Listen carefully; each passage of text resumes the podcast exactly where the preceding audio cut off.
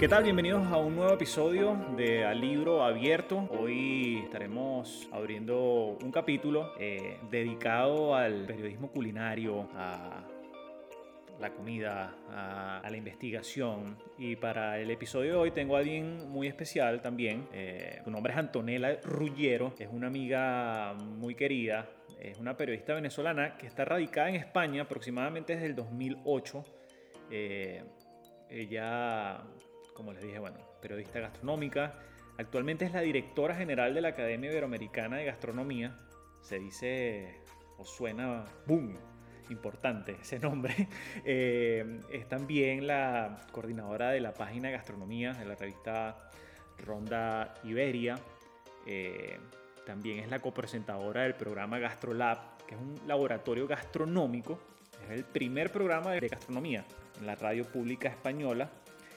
Eh, y en fin, se ha rodeado con, con grandes chefs, ha tenido la oportunidad de de visitar diferentes países, de probar diferentes culturas a través de la comida. Y para mí hoy es un inmenso placer poder compartir con ella eh, unos 40, 45, una hora, lo que, lo que nos lleve un poco esta conversación sobre, bueno, un poco sobre tu carrera, sobre, oye, cómo se dio ese encuentro, ¿no? Entre lo que es la gastronomía y, y, Antonella. Y, gracias nuevamente por, bueno, por este encuentro a través de, del mundo digital. Que muchas gracias a ti, mi querido George. Creo que estas iniciativas y estos espacios que a mí me gustan mucho nos permiten conectar Madrid con Miami, que me da envidia porque encima te veo manga corta y aquí todavía está todo nevado. Como ese frío, ¿no? Ya, sí, sí, además hoy hace, hoy hace particularmente frío. Ahora viene, tú sabes que aquí, eh, o sea, dice en mi país, un el chingo y el sin nariz, ¿no? o como dicen en España, siempre hay un roto y un descosido. Y la verdad es que ahora viene lluvia, entonces hemos pasado de la nevada al hielo y del hielo se va a desintegrar con la, con la lluvia de los próximos días, pero lógicamente eh, temen que se tape la alcantarilla. Bueno, esto es como una hecatombe. Y yo, imagínate pensando, señores, si es que yo vengo de la crisis.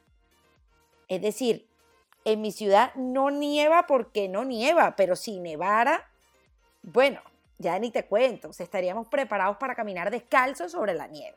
Así que te agradezco un montón este ratito de trópico que me regalas, aunque sea vía Zoom. bueno, te mandamos el calorcito de por acá. Mira, cuéntame, ¿cómo, cómo se da ese encuentro que entre, entre lo que es la gastronomía y, y, Antonella? ¿Cómo, ¿Cómo llegas tú a, ¿Qué, te, te, movió? ¿Qué, te impulsó? ¿Qué, te movió a ti a, tratar de, de, entrar a esas aguas? Yo creo que lo que puede motivar a cualquier persona a conseguir su camino, o al menos intentar el camino, es la vocación y a veces el recuerdo que uno tiene de unas determinadas circunstancias. O sea, yo soy nieta de inmigrantes italianos en Venezuela que intentaron echar raíces y las echaron con, muchísimo respeto y con unos resultados muy positivos al otro lado del mundo sin hablar el idioma, llegando en barco 15 días. Y si hubo algo que siempre les permitió estar conectados con el país del que provenían, era la cocina, eran los sabores. Entonces intentaron mantener un rigor en el recetario, intentaron adecuar y tropicalizar su recetario mediterráneo a la disponibilidad de ingredientes que había en ese momento en Caracas. Y eso fue siempre su, su timón, eso les permitía no desprenderse del todo de su país y vivir, me atrevo a decir, el duelo de haber abandonado su tierra a partir de, bueno, no estoy tan lejos porque me sigo comiendo la pastillera en Semana Santa y sigo haciendo pasticho de vez en cuando y hago la pasta fresca y amaso pan. Y claro, eso está en mi memoria, pero como está en la memoria de cualquiera, hay, en, en tu memoria hay probablemente las parrillas de algún evento importante en casa de tus abuelos o de tus tíos o tu propia casa, ese sabor de arepa que había en tu cocina en las mañanas. Entonces, cuando uno busca y rebusca en su archivo gustativo, en su memoria gustativa y en su memoria olfativa, encuentra que ahí hay un universo que no solamente habla de qué rico estaba eso que me hacía mi nonna, o qué bueno estaba el salame que mi nonno se traía cuando llegaba de Italia y, y lo bien que olía esa maleta orégano fresco, sino que hay ahí una conexión absolutamente sensorial, histórica, cultural, sentimental.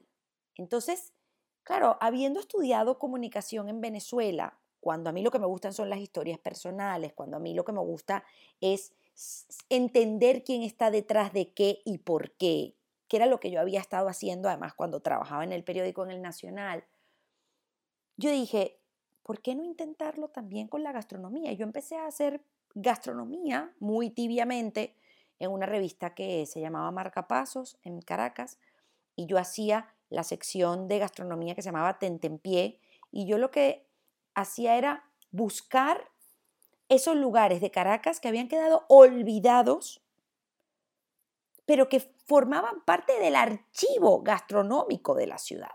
Entonces tomé zumo de fruta en el centro de Caracas y busqué cafeterías en, en Chacao, entrevistando a esos personajes para que contaran por qué mantenían ese emprendimiento así, cómo lo habían desarrollado, etc. Luego me vine a España. Me das un punto bien interesante. Sí. Antes de que emigremos a España, tomando en cuenta el, el, contexto de Venezuela y acudiendo un poco a, a, ese recuerdo de lo cual estás mencionando, quiero saber un poco sobre ¿Tienes en tu memoria alguna de esas historias que, que te haya marcado mucho? más allá de, obviamente, me, mencionas, eh, obviamente, los, los, recuerdos personales de, de, de cocina familiar, de, tu nona, de tu nono, pero llevándolo ahora a un plano, ese plano investigativo que te dio la oportunidad de, estar en el Nacional, un periódico importante en Venezuela.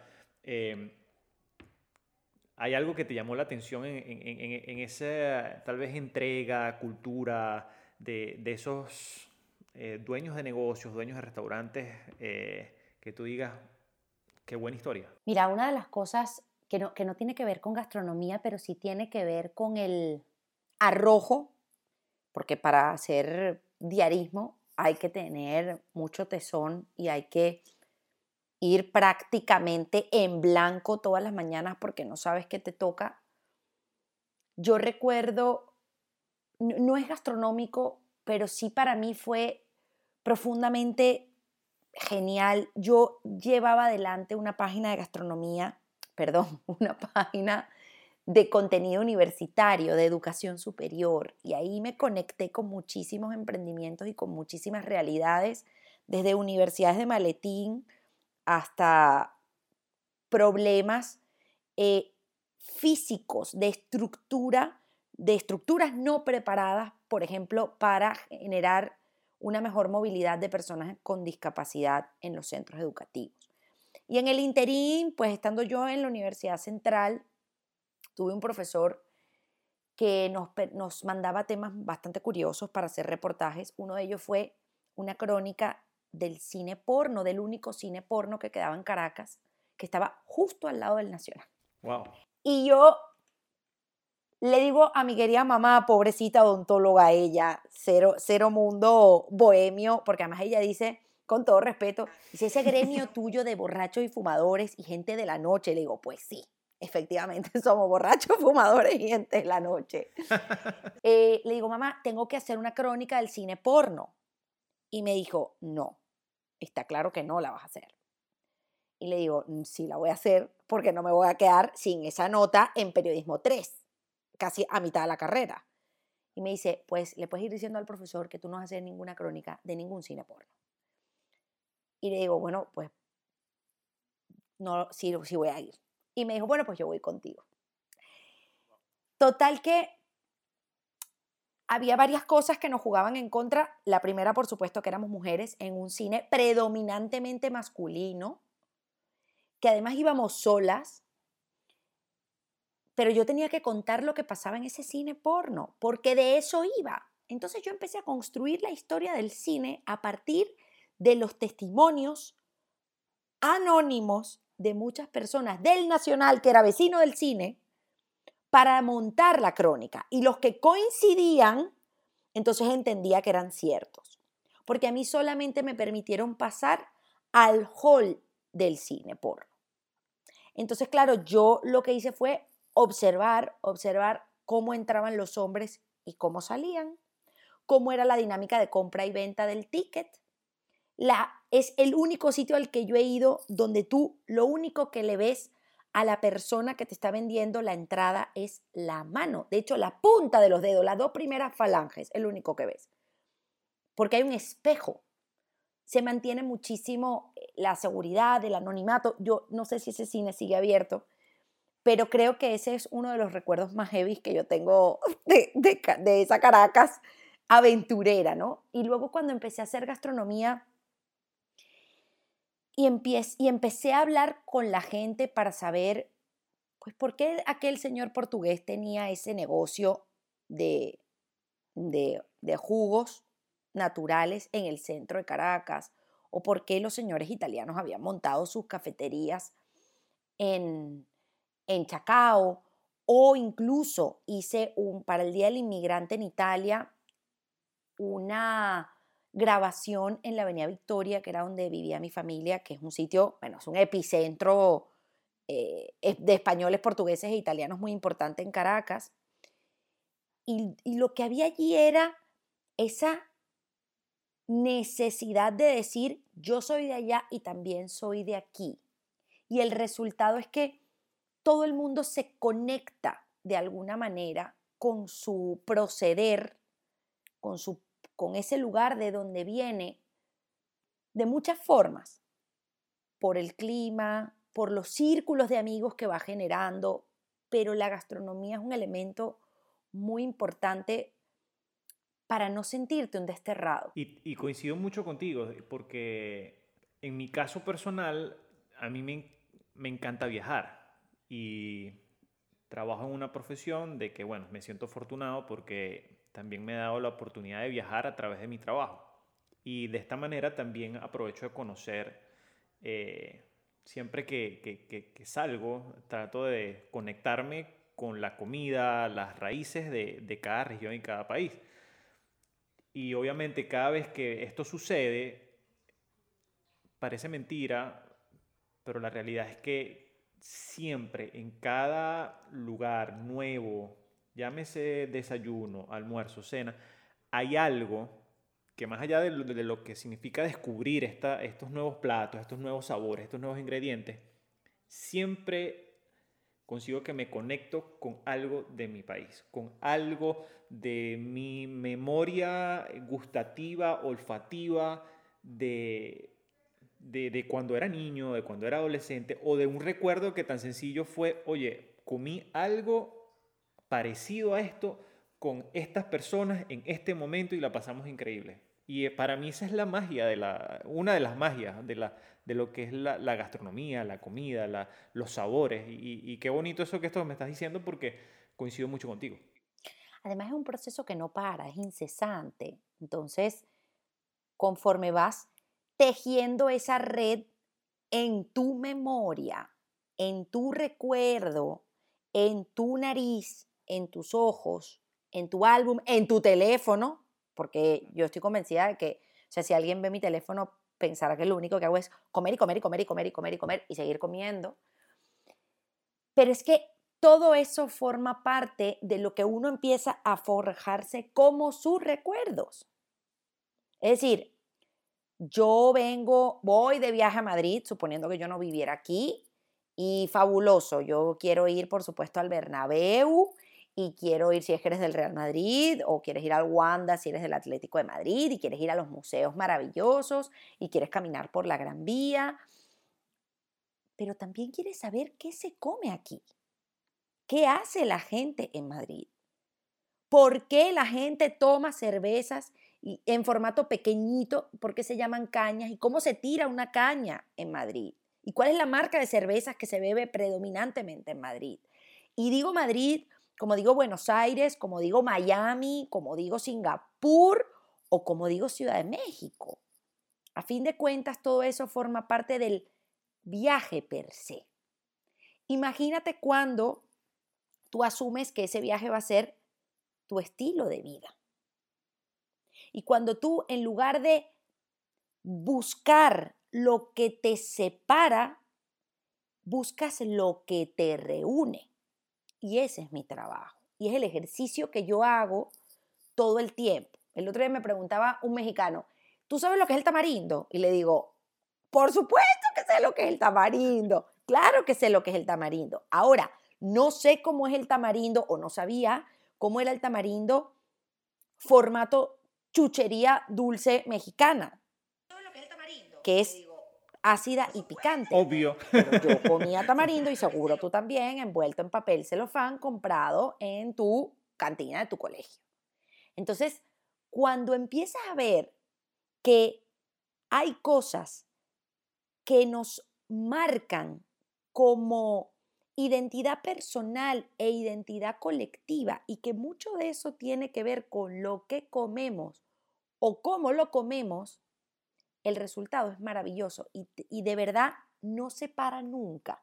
O sea, yo siento que la, la red, esa, esa tela de araña gastronómica que yo tengo en mi escaso 1,65 de tamaño, es infinita, porque además parece mentira, pero nunca vas a terminar de saber del todo qué es, ni por qué, ni hasta dónde llega, ni dónde comenzó, porque el hombre come desde que es hombre, desde que está vivo. Entonces, desde tu primer minuto de vida que tu mami te está alimentando con el cordón umbilical, ya tú empiezas a generar ese registro. Eso hasta tus últimos días de vida. Entonces, tú imagínate, ahora que además la esperanza de vida es tan grande, afortunadamente, eh, incluso en, en tiempos pandémicos, todo lo que no puedes llegar a sumar y a meter en tu disco duro en calorías y en aventuras. Es muchísimo. Y, y, y esto que mencionas de, también del, de los teléfonos celulares, que la tecnología ha permitido eso. Y, la, una de las cosas, así como las redes sociales tienen algo bueno, también tienen cosas malas. Yo ahora trato de destacar lo, bueno, es que a mí me ha abierto los espacios para conocer cantidad muchos, o sea, muchos restaurantes, muchos chefs, muchas costumbres, y, y, tratado también, me pasa de que voy haciendo mi registro fotográfico, que a veces no lo comparto, me lo quedo para mí. Pero ese para mí es que en algún momento del, del, del, del, tiempo que estoy en mi casa lo mando a imprimir en un libro y cuando abro, en algún momento estoy aburrido, fastidiado, solamente quiero viajar en el tiempo, conecto nuevamente con esas memorias. y y es eso, es una fotografía, es un olor, es un sabor y, me parece que, que, es impresionante eh, esa magia que tiene la gastronomía, ¿no? Sí, y te puedes quedar en el plano, que además es algo que yo he dicho últimamente bastante y que creo que afortunadamente el, un, un año tan retador como el 2020 nos ha permitido quizá quitarle capas a, esa capa farandulera, a esa cebolla gastronómica, ¿no? Es decir, quizá nos habíamos quedado demasiado en el espectáculo y habíamos perdido de vista que ese espectáculo no sería posible si no hubiese un señor pescando, una señora en el campo, una persona que se levanta muy temprano para cosechar algo que lleva meses cultivando. Entonces, em, a mí me encanta el cable a tierra con la gastronomía. Porque hay mucha gente muy anónima que hace grandes cosas. Y es la gente que nos ha alimentado durante meses de confinamiento. Coincido bastante también contigo porque me parece que, que, más allá del impulso que ha tenido la gastronomía a nivel mundial, con, ¿sabes? con el, el surgimiento de estas series, bien sea de Netflix, como decirte Chef Table, o que ha habido numerosos premios, eh, el mundo gastronómico se ha impulsado a, un show business y a un all star que a veces digo, ¿hasta qué punto en verdad, obviamente hay diferentes técnicas, diferentes chefs haciendo cosas distintas, pero a veces olvidamos de que de repente la mejor pasta la puedes conseguir tal vez en esa esquina de, una, de Madrid, de un señor que viajó desde Roma en los 60 y se estuvo allí. Y no es lo mismo que de repente ese plato de 300 euros de un chef que de repente coloca la crocante de la lasaña. Entonces, ¿cómo ves tú esa, esa, eh, esa movida, digamos, que hay alrededor de, tal vez de, no sé si mitificar, como de eh, engloriar. A veces mucho, ahorita siento que existe como un aura alrededor de, numerosos chefs, de numerosos awards y a veces creo que estamos olvidando las raíces y tú estás como peleando para traer eso eh, a través de la, por ejemplo, en este caso de la Academia Iberoamericana de Gastronomía. Sí, esa... Yo creo que además no, no, tenemos por qué escoger. El otro día en, en una participación que tuve eh, con la Universidad Católica, me decían, cocina española o cocina mexicana. Y yo decía, ninguna. ¿Por qué tengo que escoger si me puedo quedar con las dos? Es decir, porque yo puedo desayunar arepas, puedo almorzar tortilla y puedo cenar un taco. ¿Y cuál es el problema? Y en el interín me bebo una chicha morada, me bebo un ron o agua del grifo de Madrid. O sea, no tengo ningún problema.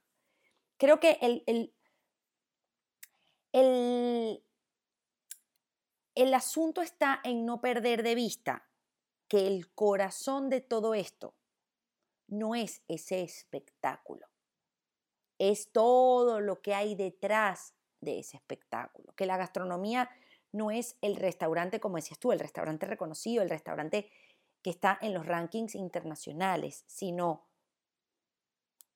y la pandemia lo ha hecho muy evidente, sino, señores, hay un problema en el mundo, la gente pasa hambre, hay mucha gente pasando hambre, hay mucho desperdicio alimentario, hay muchas frutas que se tiran a la basura porque no cumplen con los estándares estéticos de las grandes superficies. Hay personas que están luchando porque se les certifique una receta como patrimonio. Hay países que ya lo han logrado, afortunadamente. Caso concreto de México, incluso España con la, bueno, España y la cuenca mediterránea con la dieta mediterránea, que son patrimonio inmaterial de la humanidad. Pero es que eso no sería posible si no hubiese una señora haciendo una memela en la calle o si México no hubiese decidido, y perdón que recurra a México, pero es que es un caso que, que a mí me resulta muy admirable, si México no hubiese decidido mantener su proceso de nixtamalización durante siglos, que es una herramienta que permite hacer más digerible y, potenciar no solamente el sabor, sino las propiedades nutricionales del maíz. Y eso es una técnica milenaria. Y ellos siguen usando sus morteros prehispánicos con todo el orgullo del mundo. Y Perú tiene un instituto de papa porque tienen cuatro no sé cuántas mil millones son de... como 300, algo así. Son cuatro mil o una barbaridad así de variedades de papa. Entonces ellos pues las llevaron, las catalogaron y hay un instituto que defiende y preserva eso. Entonces tú imagínate todo lo que hay por hacer y todo lo que no se cuenta. Y mi trabajo es contar eso. Nosotros hicimos el año pasado, en, el en plena pandemia, Chicos, para quienes nos escuchan, y sorry que te interrumpa, para retomar y, digamos, hacer un link con lo que estamos hablando, es sobre el trabajo de Antonella dentro de lo que es la Academia Iberoamericana de Gastronomía, ¿no? Para situarnos un poco en contexto. Exacto, sí, porque yo me, yo me voy. Em, y el año pasado nos aparece el confinamiento a mediados de marzo, que no sabíamos cuánto iba a durar, entendíamos que había roto cualquier dinámica que hubiésemos estado aplicando esos primeros tres meses del año y dijimos, nosotros tenemos que seguir trabajando.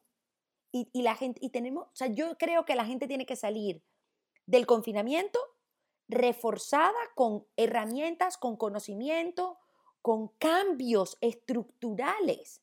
Hablo del confinamiento como hablo de la pandemia en la que seguimos. Entonces, si nosotros en 2020 no aprovechamos para hacer una revisión de qué estábamos haciendo bien, qué estábamos haciendo mal en las instituciones, en los restaurantes, en el sector, en la familia, en cada uno de nosotros, el 2021 nos va a volver a llevar a ese callejón sin salida. Entonces, cuando nos dimos cuenta de que era marzo y de que sí o sí teníamos que recomponer eh, y resituar a la Academia Iberoamericana en ese contexto nuevo, dijimos, pues vamos a hacer un seriado de webinars gratuitos en transmisión directa durante el tiempo que sea. Y lo que intentamos fue buscar personas que estuviesen ya trabajando en ese escenario pandemia, pospandemia, que nos pudieran decir cómo enfrentar determinadas situaciones. Y nos fuimos a buscar expertos a todas partes.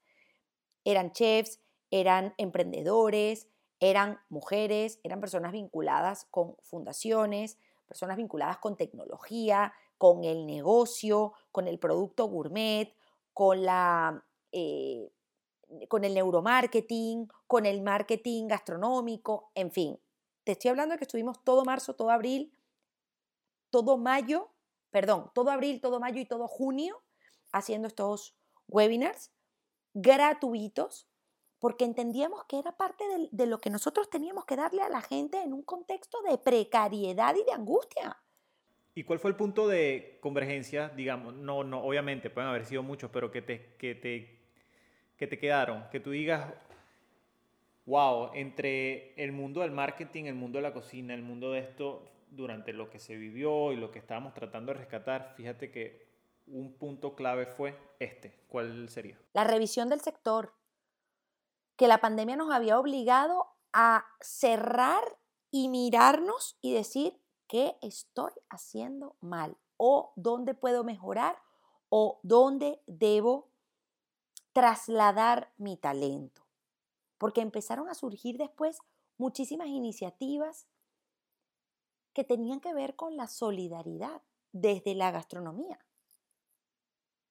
Entonces, claro, si tú ya con tu, con tu negocio cerrado, que bien podía ser una tienda, un catering, un restaurante,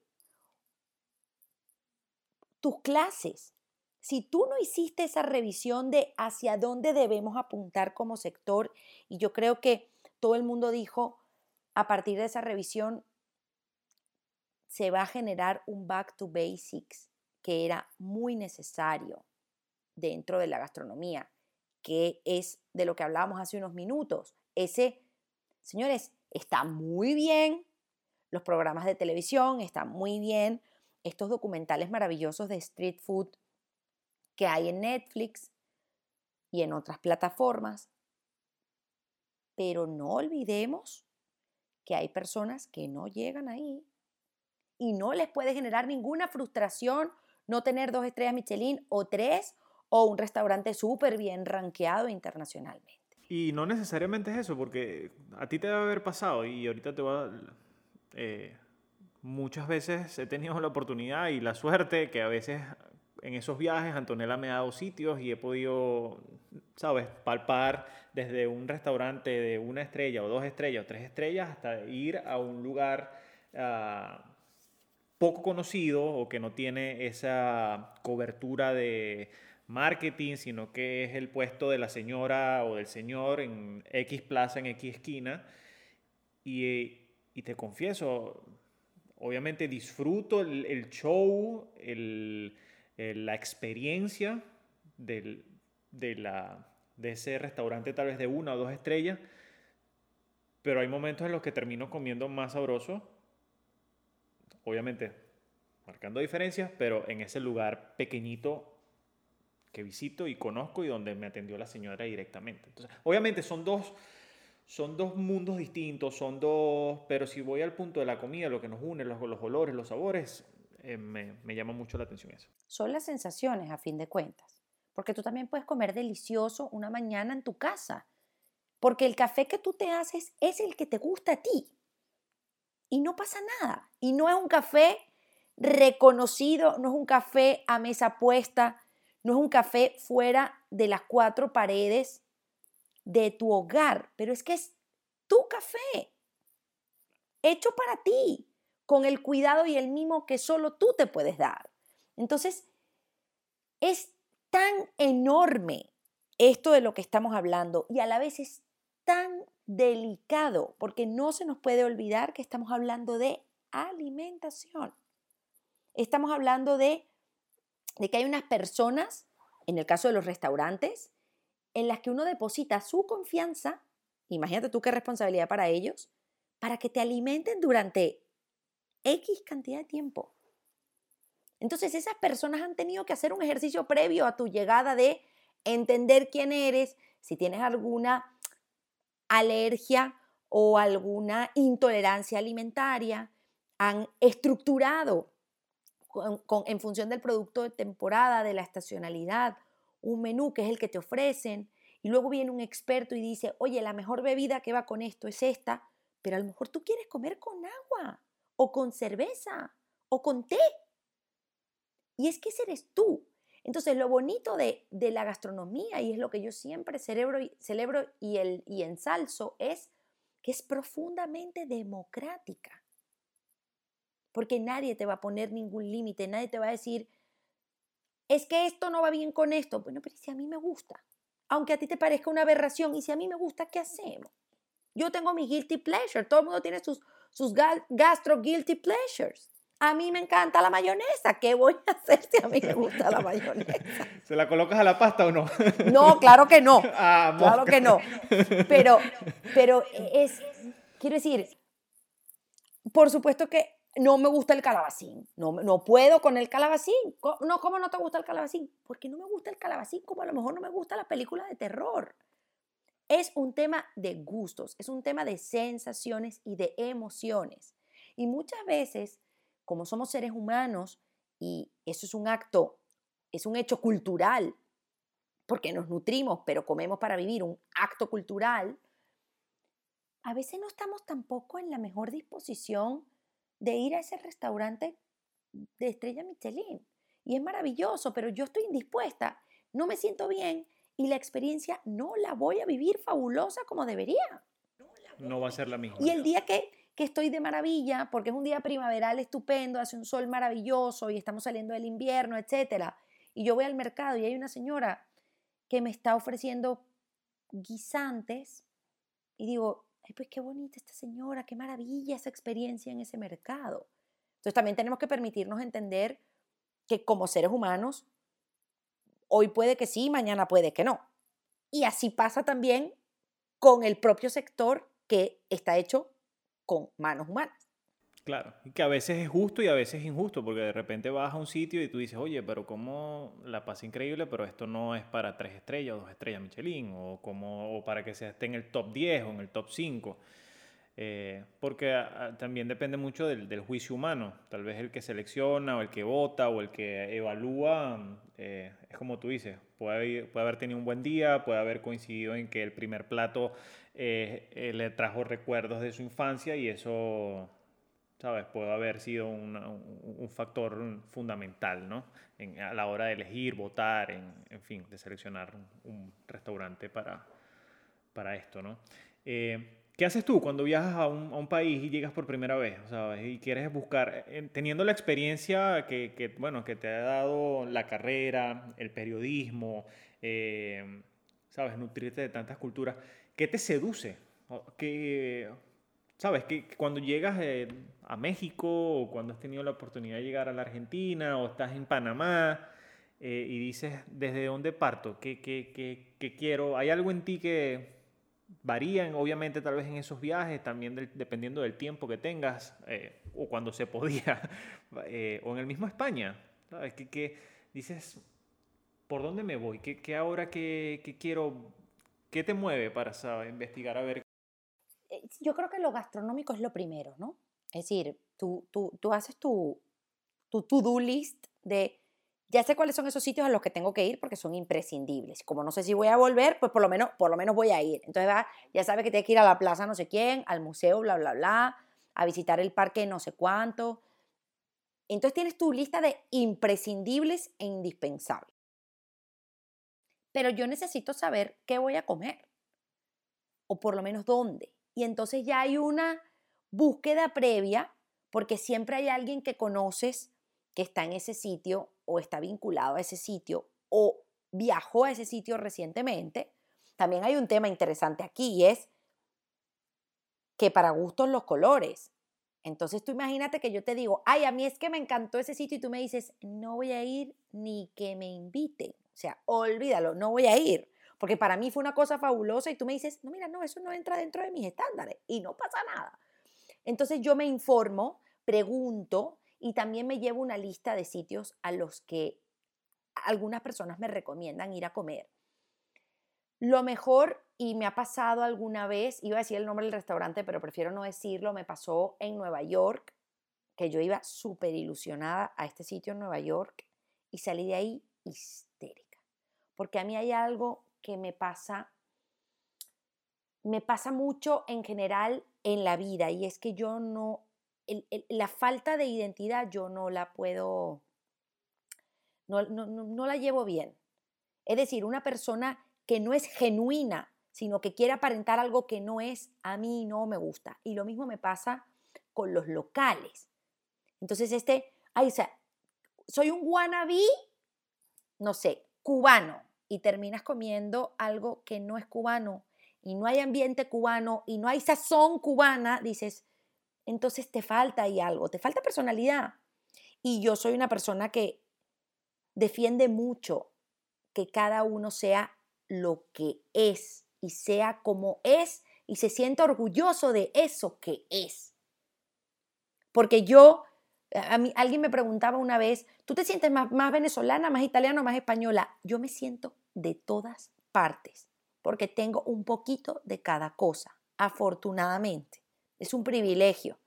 Entonces, yo no tengo por qué primar una cosa por encima de la otra. Lo venezolano no prela lo italiano y lo italiano no prela mi, incorporación de alimentos de España, ni tengo por qué decidir si puedo ser de todo y es ahí donde yo entiendo que está la riqueza. Entonces, este sitio era forzadamente escandinavo, no siéndolo, y a mí me pareció que que se, diluía el concepto genuino latinoamericano en esa especie de, de finura y de minimalismo escandinavo que está bien, pero poco tiene que ver con nuestra idiosincrasia. Entonces, me comí unas cosas que no terminaban de ser ni latinas ni escandinavas.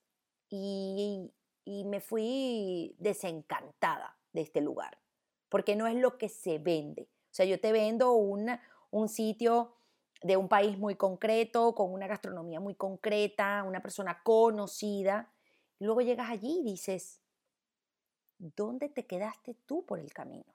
Entonces creo que eso, eso a mí me, me, desespera muchísimo, pero hay que también entender que te, puedes enfrentar a estas situaciones y que luego, y que luego de verdad eh, te vas a un mercado y comes de maravilla y te vas a... Yo sí, sí lo digo, yo no tengo ninguna limitación de nada, yo lo pruebo todo, creo que ir despojado en la medida que se puede de prejuicios a, a un sitio es la mejor manera de recibir todo lo que te va a llegar, porque te va a llegar desde el avión o desde el barco o desde la lancha o desde la frontera. Entonces, si tú consigues bajarte y así como entregas el pasaporte y dices, bueno, no sé dónde me van a poner el sellito de entrada, y con esa misma actitud te enfrentas a ese lugar y eres amable con ese lugar y eres receptivo con lo que ese lugar te va a dar, vas a volver con la maleta repleta de cosas. Sí, rescato eso. La receptividad creo que es importante. En mi caso personal, yo también hago lo mismo. A veces hago con su... Primero, obviamente averiguo los sitios básicos. Alrededor de eso, después chequeo que, eh, digamos, un par de restaurantes que sean como tal vez la cerecita de la torta, que tú digas son famosos por esto, por esto y por esto otro. Luego busco a los amigos con algún tipo de recomendación que hayan visitado algún sitio y veo si tal vez coincide alguno de esos sitios y digo, ok, entre estos dos, bueno, puedo cubrir uno, entonces voy a ir a este, ¿no? Y también conociendo un poco los gustos de a quien estoy preguntando, ¿no? Porque es lo que tú dices. Y ya por último, eh, yo no sé si lo has hecho, pero me ha dado muy buen resultado, es que siempre que viajas a un sitio nuevo, en algún momento o te toca tomar un autobús o te toca tomar un taxi o actualmente un Uber, un Lyft y por lo general esas personas son locales. Cada vez que pregunto a esos locales sobre qué se come, qué puedo visitar, fíjate, eh, me pasó en Argentina, un, señor, eh, un taxista muy amable, eh, entablamos la conversación, iba de un punto A a punto B, creo que yo en ese momento iba a conocer el estadio de fútbol de River Plate. Y le dije, mira, quiero conocer un sitio eh, donde pueda comerme unas milanesas y después quiero, quiero probar un alfajor no típico. Y me dijo, mira, te vas a parar en este sitio tal, tal, tal, y vas a buscar en la confitería, en el sitio más, ¿sabes? En, el abasto donde venden el periódico, te vas a buscar la marca tal. Y así fue. En el momento después me paré, típico que si hablamos de, de los alfajores argentinos, hay una o dos marcas que ¿sabes? prevalecen en, el, en aeropuertos o cuando viajas o que están alrededor de, de, bien sea en España o acá en Estados Unidos. Y dije, oye, esta marca... Y me dijo, no, no, es que olvídate, eso es la marca que yo comía de niño y que tiene una figura de un capitán eh, y es así, así y asado. Y dije, bueno, vamos. Dije, esto es conocer el país. Y cuando llegué, la probé y dije, wow. Sea, para mí ese recuerdo que ese señor o esa anécdota que me dio me abrió a conocer algo distinto de esa cultura y de, su, ¿sabe? de sus recuerdos y fue algo, fue maravilloso y fue mágico para mí. Mira, el, hace dos años fui a La Habana porque por mi trabajo visito mucho nuestros países, aunque todavía hay varios que me falta por, por visitar. Y recuerdo que me preguntaron, oye, ¿y, ¿y cuál es tu sitio favorito de La Habana? Esperando que yo dijera, no, bueno, es que yo a mí me encanta el patio, porque es, bellísimo el patio del Hotel Nacional con vista al malecón, etc. yo dije, ¿sabes qué? No, yo voy a decir la verdad. Le dije, el sitio que a mí más me gusta de La Habana se llama El Diablo Tuntún. Y es un local en una casa antigua que tiene música en vivo de un ambientazo y un montón de cerveza. Y ahí es donde están los cubanos con los yumas, que llaman ellos a los, a los extranjeros, sin ningún tipo de fronteras de nada. Y ahí entra desde la holandesa hasta... El cubano más cubano. El cubano más cubano. Y no pasa nada. Y hay un sitio, o sea, hay sitios que a mí me parece que son cada vez más interesantes y que cada vez cobran más valor, que son los mercados municipales. En los mercados municipales de las ciudades y de los pueblos, entiendes qué se come, qué hace la gente, qué compra la gente, por qué. Descubres unas frutas que no has visto en tu vida, unas verduras que no has visto en tu vida. Yo me comí en el mercado de Sao Paulo. Además, recuerdo particularmente ese día porque los brasileños eh, tienen, tienen una afición tremenda por lo que ellos llaman los temperos, que son los adobos, y hierbitas y cositas y especias y tal. Y había un puesto de temperos, pero era, eran cascadas de bolsitas con especias impresionantes. Y me comí ahí un sándwich de mortadela descomunalmente bueno. Y estoy soñando volver a San Paulo para comerme ese sándwich de mortadela. Me, me, diste hambre. Ya, ya, ya lo sé. Discúlpame porque además sé que para ti es mediodía. Y, y eso es lo que yo hago. O sea, y, y, alguna vez que he ido a Italia, mi nona vive en la zona donde se produce la mozzarella de búfala y yo he querido ir al caseificho, a la quesería, a ver cómo se elabora y por qué se llama mozzarella y cómo están esos señores todo el tiempo rompiendo la masa para darle forma de bolita con la mano. Entonces, esas son cosas que jamás en la vida se te van a olvidar y que además permiten que lo que te vas a llevar a la boca cobre otro valor. Y una de las cosas que, que me pasó también, y vuelvo a la Argentina, porque en ese viaje, si algo creo que aprecio y no es publicidad de Airbnb, fue estos Airbnb Experience, las experiencias de Airbnb y en ese, eh, hubo uno de esos días que yo tuve un tiempo libre y dije, bueno, déjame buquear algo. Buqueé una experiencia en, por diferentes sitios, pero súper no atípico del, del, del, turismo, del turismo local. Cuando llego al sitio con la, de la experiencia, que por lo general tienes un guía, son un número de 8 a 10 personas, eh, estoy esperando en la plaza, eh, donde era el punto de encuentro, aparece esta señora, la señora local argentina. Eh, para ese día yo fui el único que buqueé, o sea, que hice la reserva y eventualmente, bueno, fue un, un tour básicamente privado. Y el tour fue a ir a como un mercado municipal que antes era un matadero de reses y demás en, en, el centro de un, en un área de no recuerdo ahorita el nombre de, de, Buenos Aires. Y para mí ver a la, a la persona de a diario eh, comprando las milanesas allí, aplastándolas, las empanadas, que había unas que le colocaban azúcar. Eh, de allí salimos a un, a un local donde eh, es una escuela de tango y donde el, el argentino sale de, a las 11 de la noche, eh, pero es un lugar que se está cayendo. Eh, fue impacto, o sea, son recuerdos que, que hasta el día de hoy los tengo.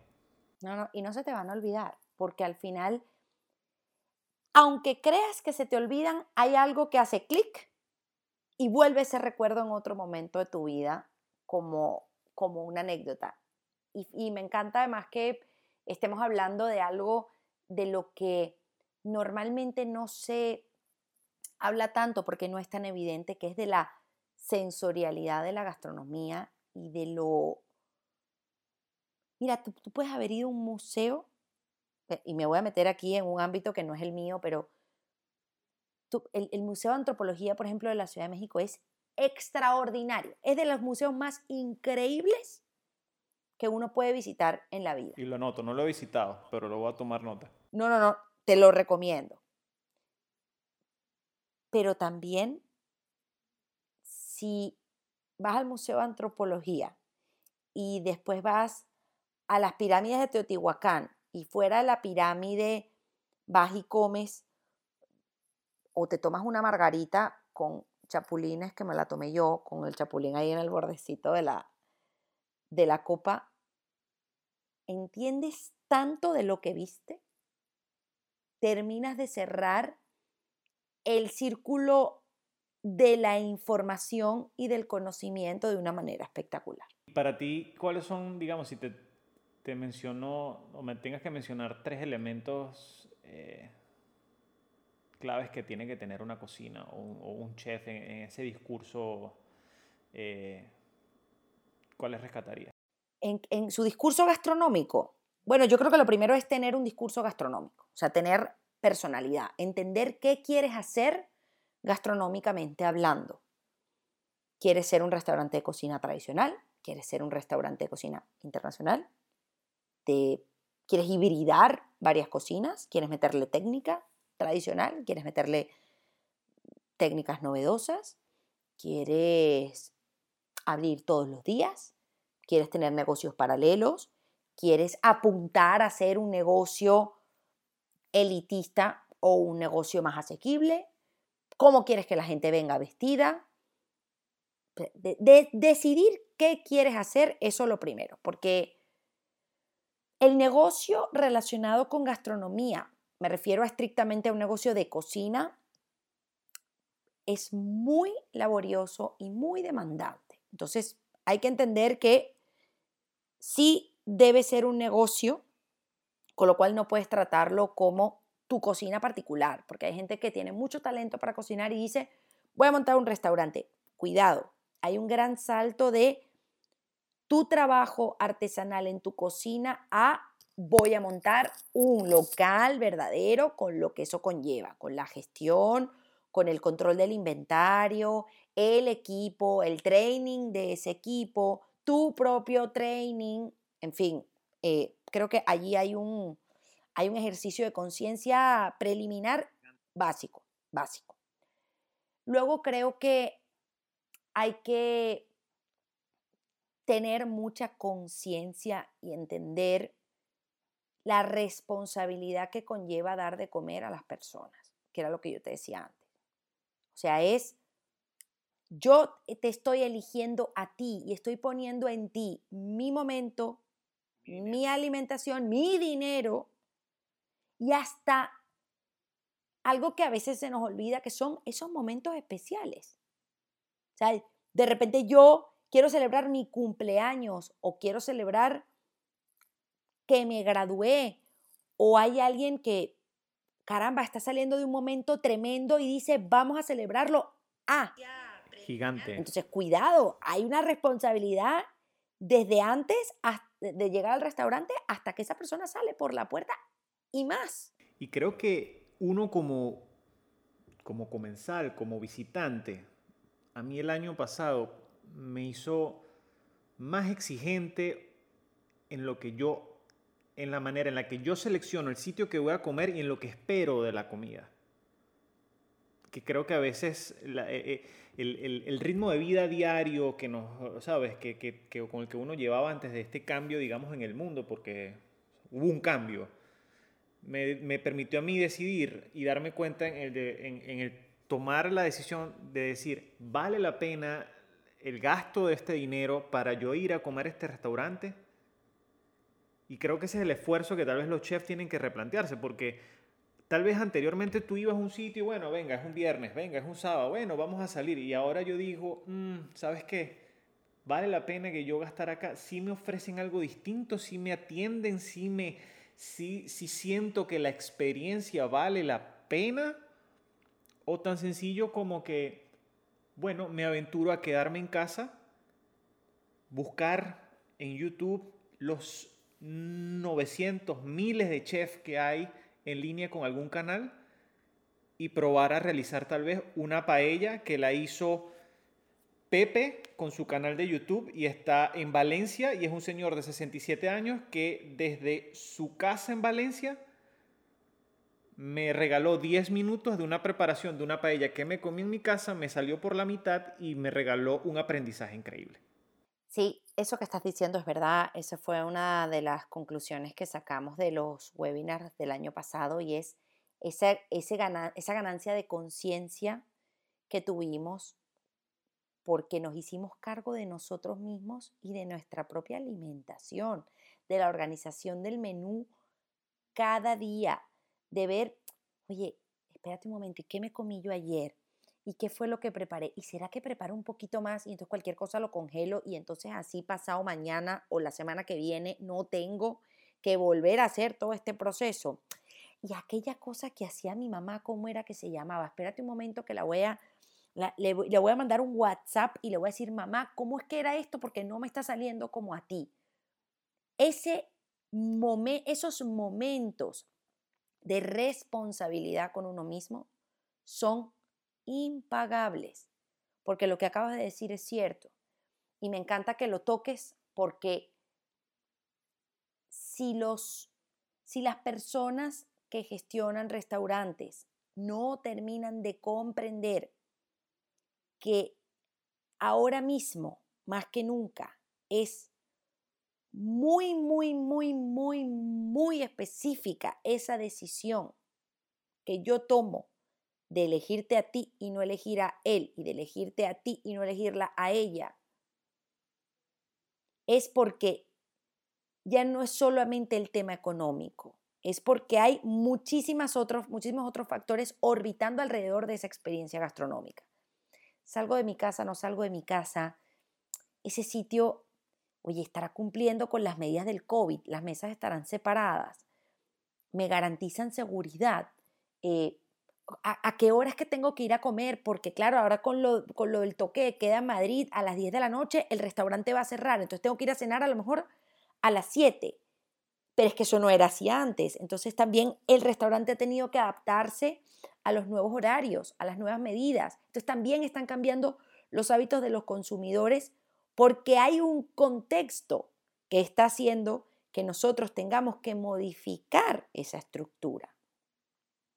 Entonces, si no hemos decantado mental, física, anímicamente, que lo que teníamos a comienzos de 2020 y que veníamos arrastrando de 2019 ya no es lo de 2020 ni lo de 2021, no sabemos cómo va a ser, porque en algún momento volveremos a lo que teníamos, pero no vamos a perder el camino andado. Entonces, si, si no nos conectamos con esa idea de que ahora además los consumidores estamos demandando otras cosas, no hemos hecho esa revisión de la que dijimos, eh, o sea, de la que, de la que hablábamos antes, que nos... Nos va a pasar factura. Que, tuvimos necesariamente que hacer. Eso era como cuando te portabas mal y te ponían mirando al rincón hasta que, hasta que reflexionaras y sacaras tú tus propias conclusiones de por qué te había mandado a mirar al rincón. Pues la pandemia nos mandó a mirar, a mirar al rincón. Empezando por nosotros mismos. ¿eh? Mira, me has regalado un presente muy bonito ya estamos por cerrar. Básicamente tenemos una hora aquí, pudiéramos seguir conversando, pero bueno, el espacio eh, lo tratamos de llevar a ese, a ese tiempo. Eh, creo que como se, sacan muchas conclusiones, sobre todo creo que hablamos mucho de lo, de lo sensorial y qué bonito hablar de, de lo sensorial alrededor de, lo, de, los recuerdos y lo que la, la gastronomía, eh, la comida, los, los, restaurantes, las culturas no, nos puede, nos puede regalar. Quiero cerrar teniendo una pregunta bastante personal y profesional, creo que yo ah, te quisiera hacer, que es, hablamos de tu paso, de tu entrada no solamente en el periodismo gastronómico, ah, a través de la, de la búsqueda, ¿no? de la creación de, de espacios para, las para los países iberoamericanos, para, para la cultura.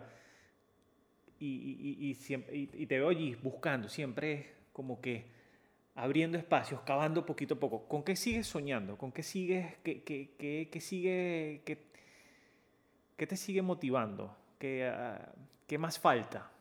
Uy, falta tanto falta tanto, hay tanto por hacer, hay tanto por descubrir, por entender, por archivar, por catalogar, por categorizar. Pero además yo hay una cosa que, que cada vez soporto menos y es esa gente que se, que se focaliza en... Es que claro, como tú estás en Miami y yo estoy en España, tú no vas a entender lo que, yo, lo que me pasa a mí en España y yo no voy a entender lo que te pasa a ti en Miami. A lo mejor, a lo mejor sí.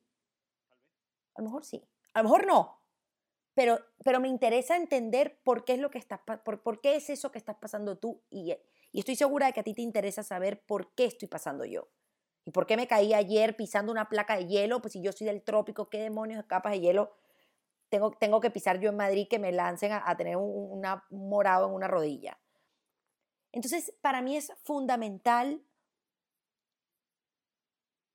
seguir generando estos espacios de reunión y que entendamos que el valor viene de nosotros y está en nosotros y no está afuera. Nuestros países también, caramba, tienen que creérselo, tienen que entender, hay muchos que ya tienen ese ejercicio de autoconocimiento y de autoestima muy desarrollado y muy adelantado, pero hay otros que no tanto. Y creo que el sector gastronómico tiene que trabajar en pro de esa unidad, en pro de la responsabilidad, en pro de la comprensión de su magnitud en el contexto global. No hay que frivolizar esto, hay que darle su justa dimensión cultural, su justa dimensión histórica, su justa dimensión económica, política, social, educativa, sanitaria. Hay que poner el foco en esto, hay que trabajar en la responsabilidad, hay que usar la gastronomía como una herramienta para explicar cosas, para explicar, yo le decía a alguien una vez, oye, si a mí me hubiesen puesto delante sea, si yo soy un niño que está estudiando en España y le cuentan que Cristóbal Colón se fue a América y que trajo cosas y no sé qué, y te ponen una tortilla con papa y sin papa, y le preguntas por qué una tiene papa y por qué otra no tiene papa, le explicarás perfectamente que la papa llegó a América porque se la trajeron. Perdón, la papa llegó de América porque se la trajeron.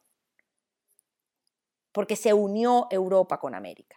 Es una herramienta para explicar los procesos históricos, pero también nos sirve ahora para trabajar en la Agenda 2030, en los Objetivos de Desarrollo Sostenible, en el compromiso con el medio ambiente, que también se nos olvida.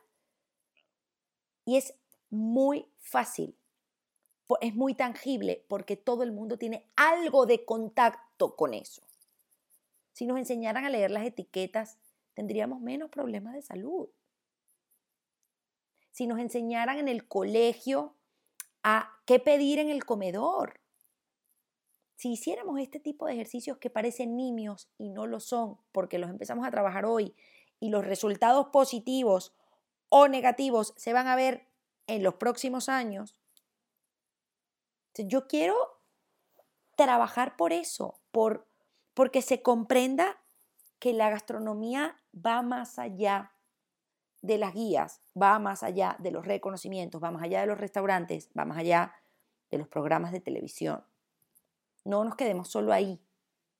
Vamos a quedarnos con lo que hay personas que están haciendo, que es absolutamente increíble. Hay un proyecto aquí en España, por ejemplo, que se llama Apadrina un Olivo, que es un proyecto social, sostenible, y de recuperación de la España rural.